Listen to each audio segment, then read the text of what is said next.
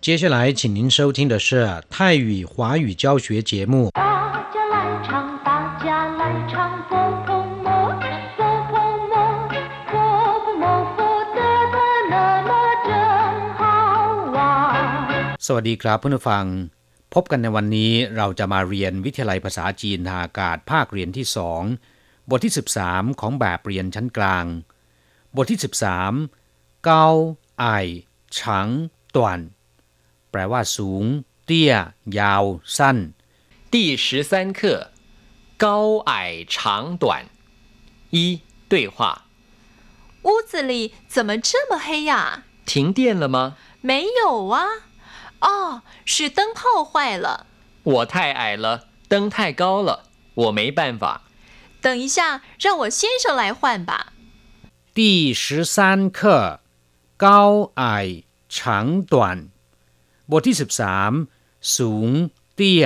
ยาวสั้น หรือสูง ต่ำ ยาวสั้นก็ได้นะครับ ทั้งสี่คำเป็นคำวิเศษที่บ่งบอกลักษณะสันฐาน หรือรูปร่าง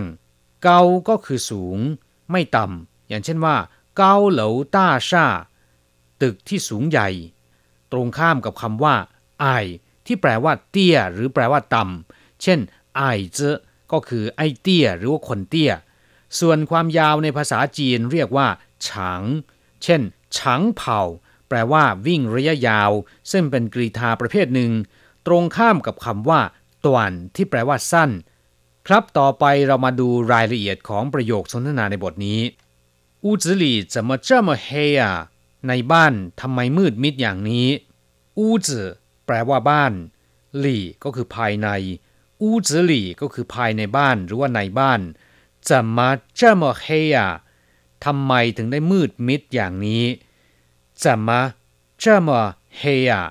ทำไมถึงได้มืดมิดอย่างนี้ หรือทำไมถึงได้มืดตึ๊บตืออย่างนี้怎么แปลว่าทำไม这么แปลว่าอย่างนี้เฮก็คือดำหรือว่ามืด这么黑啊มืดอย่างนี้怎么这么黑啊ทำไมถึงได้มืดอย่างนี้屋子里 怎么这么黑啊ในบ้านทำไมมืดมิดเช่นนี้停电了吗ไฟดับหรือ ถิง แปลว่าหยุด เตี้ยน แปลว่าไฟฟ้า ถิงเตี้ยนก็คือไฟฟ้าหยุดไหล นั่นก็คือไฟดับนั่นเอง ถิงเตี้ยนก็คือไฟดับ ถิงเตี้ยนเลอมา ไฟดับหรือ ไฟดับใช่หรือไม่没有啊哦是灯泡坏了ไฟไม่ได้ดับนี่ อ๋อ หลอดไฟเสียนี่เอง没有啊ไม่มีนี่อ๋อ是灯泡坏了อ้อหลอดไฟเสียนี่เอง หรือหลอดไฟเสียซะแล้ว อ้อ เป็นคำอุทาน ในที่นี้มีความหมายเนี่ยทำนองเดียวกับคำว่า อ้อในภาษาไทย是灯泡坏了หลอดไฟเสียนี่เอง หลอดไฟเสียซะแล้วเติ้งเผาก็คือหลอดไฟ ซึ่งหมายถึงหลอดไฟแบบกลมนะครับ เติ้งเผาควายละหลอดไฟเสียซะแล้วควายละแปลว่าเสียแล้ว是灯泡坏了หลอดไฟเสียซะแล้ว 我太矮了灯太高了我没办法ผมเตี้ยเกินไป หลอดไฟสูงเกินไป ผมไม่มีปัญญา หรือผมทำอะไรไม่ได้我太矮了ไอแปลว่า เตี้ย แปลว่าต่ำ太矮了ก็คือเตี้ยเกินไป เติงไถ่เกาล่ะ หลอดไฟสูงเกินไป เติงก็คือหลอดไฟ ซึ่งเป็นคำย่อของเติงเผานะครับ เติงไท่เกาล่ะ หลอดไฟอยู่สูงเกินไปไท่เกาล่ะ สูงเกินไป เกาก็คือสูงไท่เกาล่ะ สูงเกินไป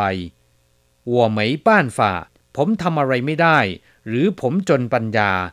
ป้านฝ่า แปลว่าวิธีการหรือหนทางที่จะแก้ไขปัญหา เรียกว่า ปั้นฝ่า หัวไม่ป้านฝ่าก็คือผมไม่มีหนทาง ผมจนปัญญาหรือผมทำอะไรไม่ได้我没办法等一下让我先生来换吧รอสักครู่ หรือรอประเดี๋ยว ให้สามีของฉันมาเปลี่ยนเถิด等一下แปลว่า รอประเดี๋ยวเดียว หรือรอสักครู่让我先生 ปล่อยให้สามีของฉันคำว่าเซียนเฉิง โดยปกติแล้วจะใช้เป็นคำที่เรียกคุณผู้ชายนะครับ อย่างเช่น หวังเซียนเฉิงก็คือคุณหวัง นอกจากใช้เป็นคำที่เรียกคุณผู้ชายแล้วนะครับคำว่าเซียนเฉิงยังใช้เป็นคำที่เรียกสามีของคนอื่น หรือว่าสามีของตน อย่างเช่น你先生在不在สามีของคุณอยู่หรือไม่让我先生来换吧ปล่อยให้สามีของฉันมาเปลี่ยนเถิด ไหล换吧มาเปลี่ยนเถิดคำว่า换แปลว่าเปลี่ยน หรือว่าสับเปลี่ยน หรือทดแทนก็ได้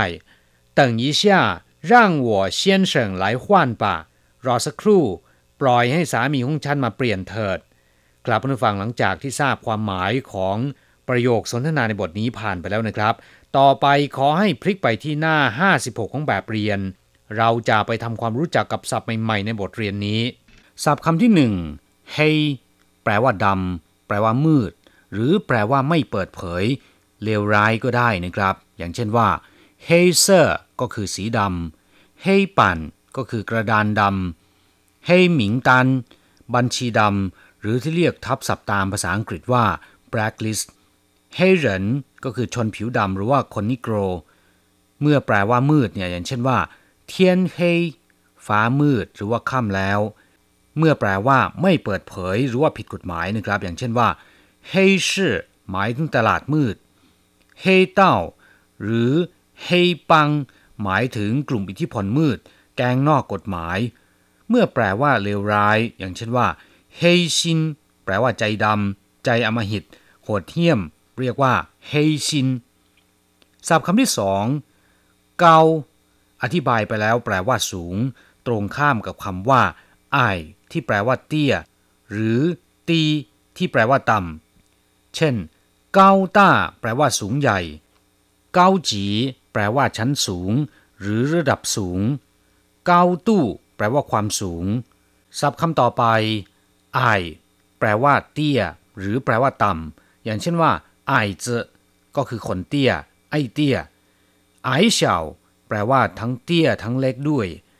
ศัพท์คำต่อไปต่วน ปลว่าสั้น อย่างเช่นต่วนคู่ แปลว่ากางเกงขาสั้นต่วนฉีแปลว่าระยะสั้น แต่ถ้าเป็นต่วนชู่จะแปลว่าข้อบกพร่อง ปมด้อยหรือว่าข้อเสียต่วนลู่แปลว่า ลัดวงจร หรือว่าช็อตนะครับศัพท์คำต่อไปขว้านแปลว่าเปลี่ยน หรือว่าแลกเปลี่ยน อย่างเช่น เตี้ยวขว้านแปลว่าสับเปลี่ยน เจ้าขว้านก็คือแลกเปลี่ยนกัน ขว้านอีฝูแปลว่าเปลี่ยนเสื้อผ้าขว้านจี้แปลว่าเปลี่ยนฤดู ศัพท์คำต่อไป ร่าง แปลว่ายอม แปลว่าปล่อยให้ หรือว่าหลีกทางก็ได้นะครับ อย่างเช่นว่า ร่างปู้ แปลว่า ยอมอ่อนข้อ ยอมถอยก้าว ร่างใคร แปลว่าหลีกทาง หรือว่าหลีกไป ศัพท์คำต่อไปขว้ายแปลว่าเสีย เลว ไม่ดี ตรงข้ามกับคำว่า เห่าที่แปลว่าดีขว้ายเหรินก็คือคนร้ายขว้ายตั้นเป็นคำพูดที่ใช้ด่าคน แปลว่าคนเลวหรือว่าคนระยำศัพท์คำต่อไป เติงแปลว่าตะเกียงหรือว่าหลอดไฟ ถ้าเป็นเติงเผ่าก็คือหลอดไฟกลม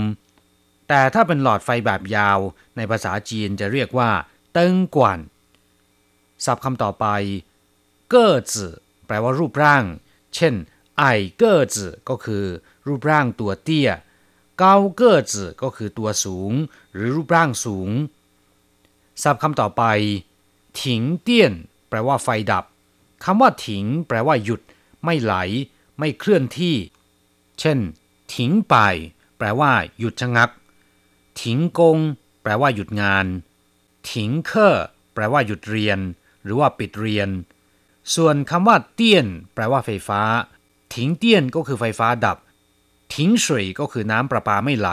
หรือหยุดการให้น้ำกลับผู้ฟังหลังจากเรียนผ่านไปแล้วนะครับ ขอให้นำไปหัดพูดบ่อยๆ เราจะกลับมาพบกันใหม่ในบทเรียนถัดไป สวัสดีครับ